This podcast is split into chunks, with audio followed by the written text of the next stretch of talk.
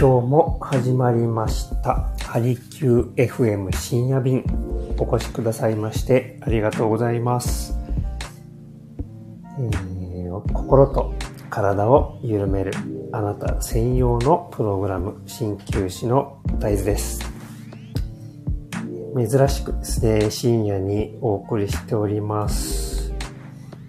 はいえー、皆さんね、えー、いかがお過ごしでしょうか？週末、楽しんで過ごせたでしょうか？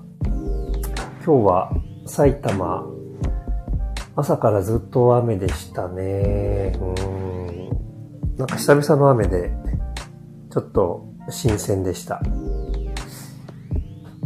皆さんはどんな休日だったでしょうか？はい。えー、っとですね、今日は、まあ、題名にもあります通り、ちょうどですね、この、年度も変わって、初めての方もいらっしゃると思いましたので、改めて自己紹介も兼ねてお送りしたいと思います。さ。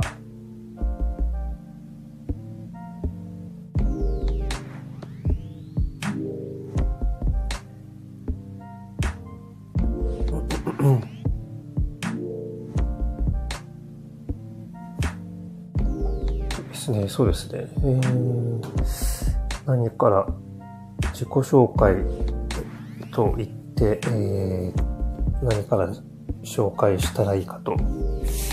えー、そうですね。えー、僕は、あの、あれです。こう、東洋医学を はっきりこう、意識し始めたのがですね、高校生の時でした、えー高校の国語の先生の授業で、どんな流れだったのかちょっと覚えてないんですが、突然、授業中にですね、全く全然関係のない気候の授業が始まりまして、でその先生はもともと中国武術の顧問だったんですよね。それで、そういうこともあってなのか、急にね、始まって、うん、そこで体験した、なんだか不思議な経験がですね、忘れられず、どれぐらいですかね、高校卒業して、ちょっと経ったぐらいで、やっぱり新旧の学校行きたいなと思って、いろいろ気候の先生とか話を聞かせてもらいに出かけて行ったのを覚えてます。ただ、その時はですね、どうやら、その時ももう専門学校がいっぱいあって、で、僕はもともと勉強するのが好きじゃなかったんですよね。ちょうどもう若い時なんて本当にもう、そうですね。勉強のことよりなんか遊ぶ方が楽しくてって感じでした。なのでもう3年間っていうのがとてもとても長く感じられて、その時はもう全く、もう、その道に行こうとは思わなかったんですよね。そうですね。結局、音楽関係の仕事とか、その後、飲食の仕事とか、あとはデザインの仕事ですね。いろいろ点々と回り回って、また、高校生の時に感じた、この東洋医学を目指すことになったのが、もう、4、5年前、5、6年前。ああと学生の時見れるので、もう、ああ、8年前くらでしょうか。結構ずいぶん前ですね。はい。そう。で、結局そうですね。えっ、ー、と、家族にやっぱり鍼灸の治療を受けていたっていうのもあって、でも間近でそうですね、鍼灸の効果を見てびっくりしました。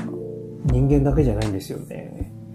えー、ペットとかも最近は針を打つのをご存知でしたでしょうか？びっくりします。で、そうですね。それで東洋医学の魅力に、を感じて、で、自分も実際治療を受けてみて、鍼灸学校の方に入ることになりました。はい。でなんだかんだで、えー、今日までやって、超えました。はい。で、僕はやっぱりですね、東洋医学の考え方が好きなので、えー、東洋医学をベースに鍼灸治療を行ってはいるんですが、やっぱりですね、えー、歴史的なもの、中国で、中国ってこう、やっぱり戦争が、なん、なんとか時代、なんとか時代、こう、あるじゃないですか。ね。あの、戦争が終わるたんびにですね、こう、いろいろな書物とか、こう、焼かれていったという経緯があるみたいです。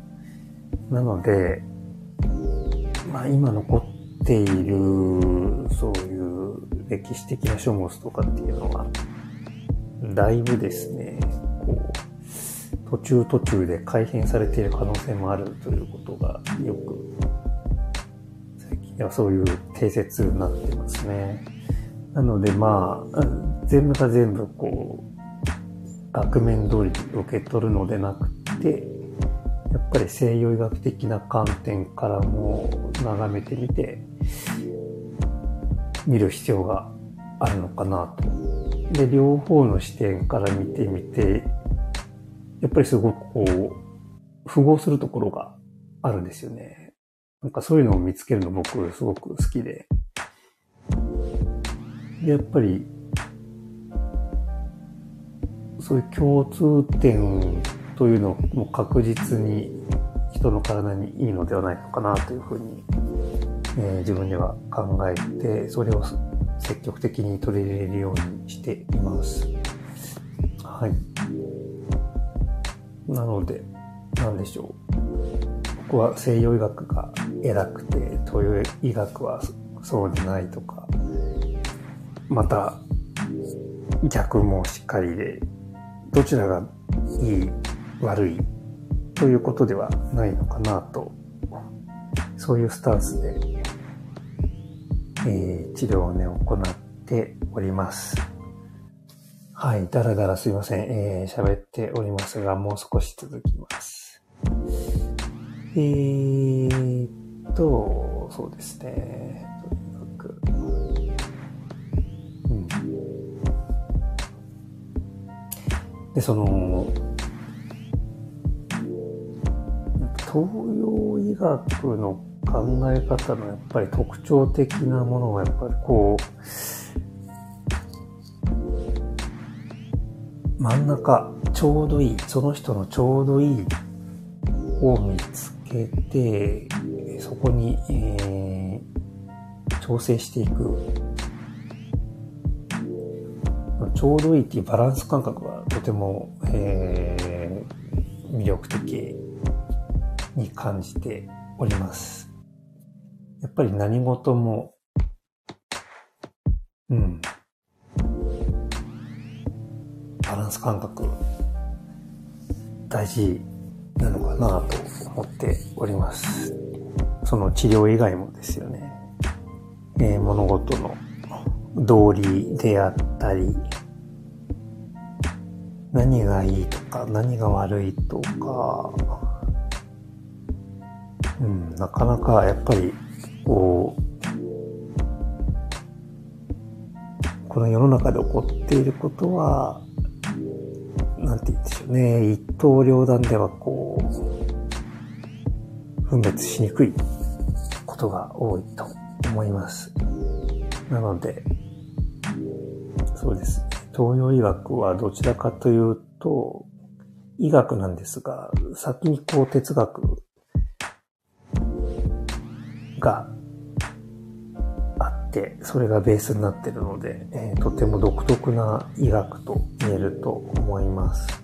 はい。で、もう一つのやっぱり特徴としては、こう、その人のこう、ね、パーソナリティに寄り添う、その人自身のに寄り添うっていうのが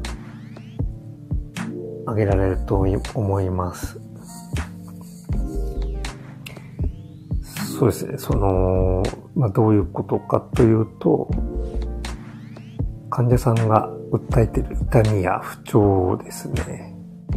その人の感覚とか気持ちを僕らは優先こうしますね。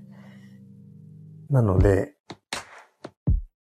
まあ、検査でこう異常が見つかりませんとか、そういった場合もですね、その患者さん自身が痛みを訴えていたり、不調を訴えていれば、必ず体とか心に何か原因があるはず。ということで僕らはですね、えー、その患者さん自身が発する情報をもとにして、言ってみれば、こう、なんて言うんでしょうね。謎解きをやってるような感じでしょうかね。探探偵みたいな感じで、その原因を追求していくみたいなことをやっています。ですので、そうですね。何か、まあ、すぐにこう、やっぱりそういうこともあって、すぐに結果が出ないこともよくあります。ですね。なので、そう、うん、その人の置かれている環境ですとか、今まで歩んできた人生もこう含めて、あとはその人の特徴ですよね。体質とか性格とか、あとはもう、癖だったりとか、ライフスタイルとか、そういったことにも、えー、てもこう考慮して治療を行っていきます。えー、ですので、こう、時にはですね、デリケートな内容に踏み込んで伺わなければいけないこともあったりします。はい。なので、結構、まあ、おそらく鍼灸治療かかったことない方は、なかなか想像しづらいと思。結構ですね、この問診が長かったりします。僕の場合は特にそうかもしれないですね。はい。ですので、こう、患者さんに寄り添って一緒になって、こう、解決策を探していくことがですね、最も重要だと考えております。こう、あとはですね、こう、たまにですね、いらっしゃるんですけれども、うん。こう、何でも、何でもいいから、すぐとにかく直してくれみたいな方もたまにいらっしゃったりしますね。はい。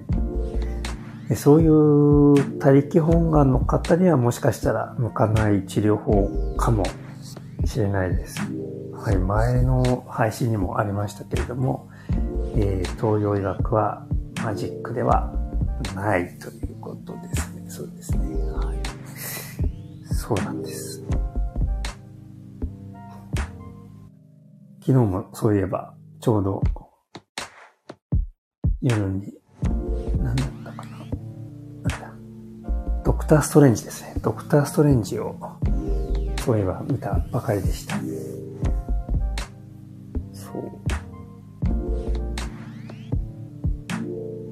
もし見たことない方、はい、あまり詳しくは説明しませんが、やっぱりですね、こう、うん。一番の特徴はやっぱり、その人の心を扱うっていうのがやっぱ東洋医学面白いところじゃないのかなって思いますね。なので、なかなか、こうね、改善しなかった人が、なんかの表紙に良くなったりとか、するのがとても面白、面白かったり、魅力的だったりする医学だと思います。はい。えー、ちょっと長くなってしまいましたが、なんだかだらだら、えー、深夜便で気がついたらもう随分話しております。はい、またですね、また今後も、え、配信を続けていきますので、えー、皆さんと一緒にですね、えー、何かこう、悩みやご相談などありましたら、そういうものに寄り添って、僕自身も成長していければと思っております。はい。えー、今日は最後まで聞いていただきましてありがとうございました。鍼灸師の大豆でした。